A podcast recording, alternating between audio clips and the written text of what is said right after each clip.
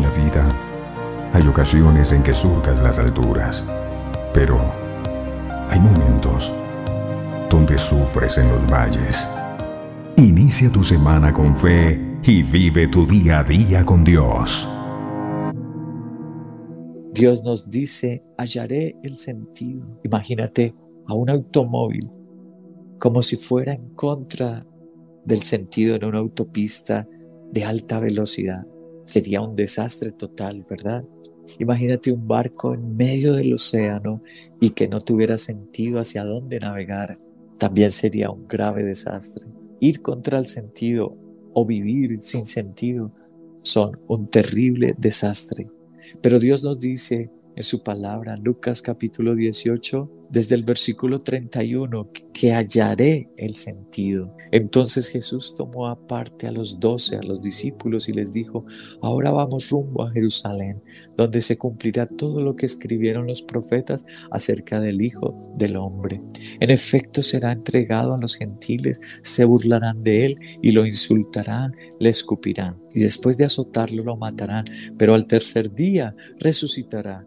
Los discípulos no entendieron nada de esto y les era incomprensible, pues no captaban el sentido de lo que les hablaba. Dice aquí el versículo 34 que los discípulos no captaban el sentido. Ahora, cuando andamos sin el sentido, cuando vamos contra el sentido o estamos confundidos y sin sentido, corremos varios riesgos. Una de las consecuencias de no comprender el sentido fue que los apóstoles fueron prisionados, encarcelados por el miedo. El enemigo pudo ponerles una red del miedo. Un miedo se apoderó de ellos y huyeron y dejaron al Señor en su hora final, en la hora donde lo escupieron, lo azotaron y todo esto que les había dicho Jesús, como no comprendieron el sentido, ellos fueron prisioneros de la incredulidad y del miedo. No podemos andar sin el sentido de Dios porque si no el miedo y la incredulidad nos va a llevar a traicionar. Ellos traicionaron al Señor, lo dejaron solo y también lo negaron. ¿Sabes que un montón de personas abandonan el servicio a Dios, abandonan la iglesia porque no le hallaron el sentido?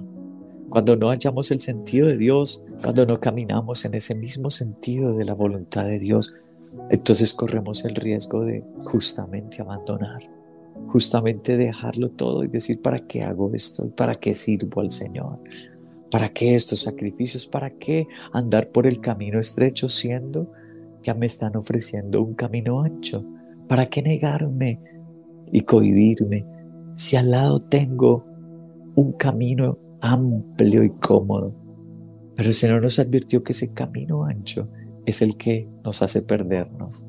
Sí, nos perderemos. Nos hace mirar hacia atrás y abandonar el arado.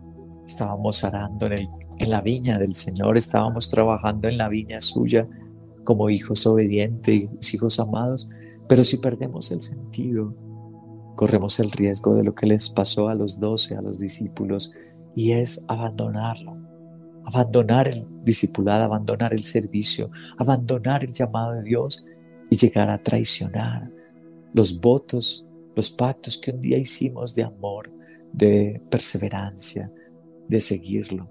En el versículo 31 dice, ahora vamos rumbo a Jerusalén, donde se cumplirá todo lo que escribieron los profetas. Cuando vamos en ese mismo rumbo que Jesús trazó para nosotros, el camino puede ser angosto, la puerta estrecha, existir muchas dificultades, pero el Señor dice que si vamos en ese rumbo que Él dijo para nosotros, se cumplirán las promesas, se cumplirán las profecías. El Señor estará a nuestro lado. La mejor porción será para sus siervos. El Señor levantará y defenderá a sus siervos. El pueblo, dice Isaías, el pueblo tendrá abundancia de pan, pero a los sacerdotes los colmará de bienes. Sí, yo quiero ver las promesas. Bueno, vamos a recuperar el rumbo hacia Jerusalén. ¿Qué significaba Jerusalén para ellos? Sacrificio la cruz, camino estrecho y difícil. Hay gente que se burla, gente que nos ignora, gente que nos agrede en el servicio a Dios. Sí, como le corresponde a una enfermera, a un médico, soportar a un paciente, a veces su mal humor, algunas veces sus olores desagradables, algunas veces tienen que llevarlo hasta el baño y asearlo. Sí, pero nuestro Señor prometió pues, que los que hacemos eso, los que nos ensuciamos, los que lo peor de las personas lo soportamos por llevarlos a Cristo, por hacerlos discípulos, por enseñarles las palabras de Dios, recibiremos una gran recompensa. Versículo 32 dice, en efecto, será entregado a los gentiles y se burlarán. Lo primero que dice son burlas, lo segundo dice insultos y lo tercero escupitajos. Y después lo azotarán y lo matarán. Son algunas palabras que no nos alientan, que nos advierten de un precio. Ahí muchas personas dicen, no, ¿qué estoy haciendo con mi vida? ¿Yo qué hago sirviéndole a Dios en una iglesia consagrada? Si me están insultando, si me están escupiendo, si se están burlando, parece que estoy contrasentido. Y hay personas que se dan la vuelta y van en un camino, escogen el camino ancho. Dios permitió que escuches este audio, esta reflexión de la palabra de Dios para que no vayas ya contrasentido, no te salgas del rumbo que el Señor trazó para ti, porque al final del versículo 33 dice, pero al tercer día resucitará. ¿Tú sabes el poder que hay en la resurrección? ¿Tú recuerdas el poder que Cristo nos dijo que experimentaríamos, que habría en la resurrección? Hay poder de sanidad, hay poder de provisión, hay poder de salvación, hay poder de protección y sabiduría. ¡Wow! ¿Para quiénes? Para los que no abandonamos el rumbo, para aquellos que cuando las cosas se ponen estrechas, arduas, difíciles y hay una cruz, pero aún así seguimos en el sentido que nuestro Señor nos dijo. Finalmente el versículo 34 dice, y los discípulos no entendieron nada de eso. Les era incomprensible pues no captaban el sentido de lo que Él les hablaba.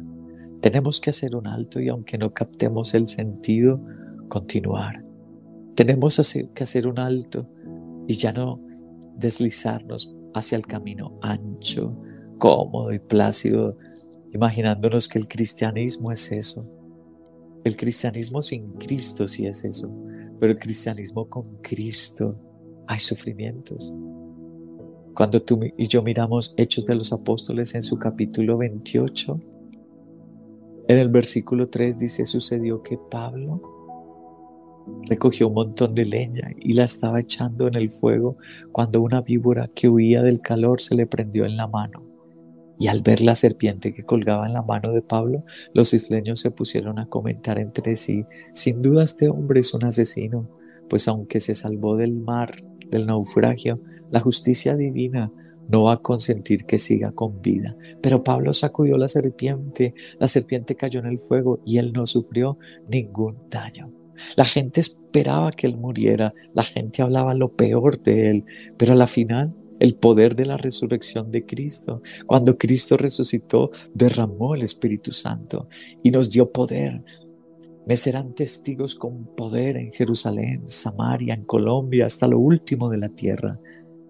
Quiero animarte, hallaré el sentido. Aunque una serpiente te haya mordido, o aunque haya naufragado tu barco, aunque te estén escupiendo, pero tú hallarás el sentido si sigues adelante. Tú hallarás el sentido y el milagro de Dios si perseveras, el por qué Dios nos permite pasar sufrimientos, desprecios, angustias, siendo que le estamos sirviendo, siendo que lo amamos. ¿Por qué hay personas que nos tratan mal? ¿Por qué nos abandonan? Tú hallarás el sentido, como dice Lucas capítulo 18. Sigue el rumbo que Él te trazó hacia tu Jerusalén, hacia tu lugar incómodo, difícil, pero al tercer día Dios te levantará de muertes, de peligros, de amenazas, pero nuestro Señor te librará. La gente esperaba que el apóstol Pablo cayera muerto. La gente esperaba que se acabara el cristianismo con la crucifixión, pero ninguna de esas opciones sucedieron. Porque Dios, a los que seguimos, a los que perseveramos, hallaremos el sentido, nos dará un sentido, nos dará un milagro, nos dará una sorpresa y allá en el cielo nos espera un galardón. Allá en el cielo nos espera premios y recompensas impresionantes a los que seguimos. Hoy la palabra de Dios a través de Lucas 18 te dice, sigue, Sigue y le encontrarás el sentido, el sentido de Dios, el sentido de una gracia, el sentido de un milagro, el sentido de un propósito de Dios si tú sigues en medio de los sufrimientos. Ver acá un lugar donde Cristo tiene poder para cambiar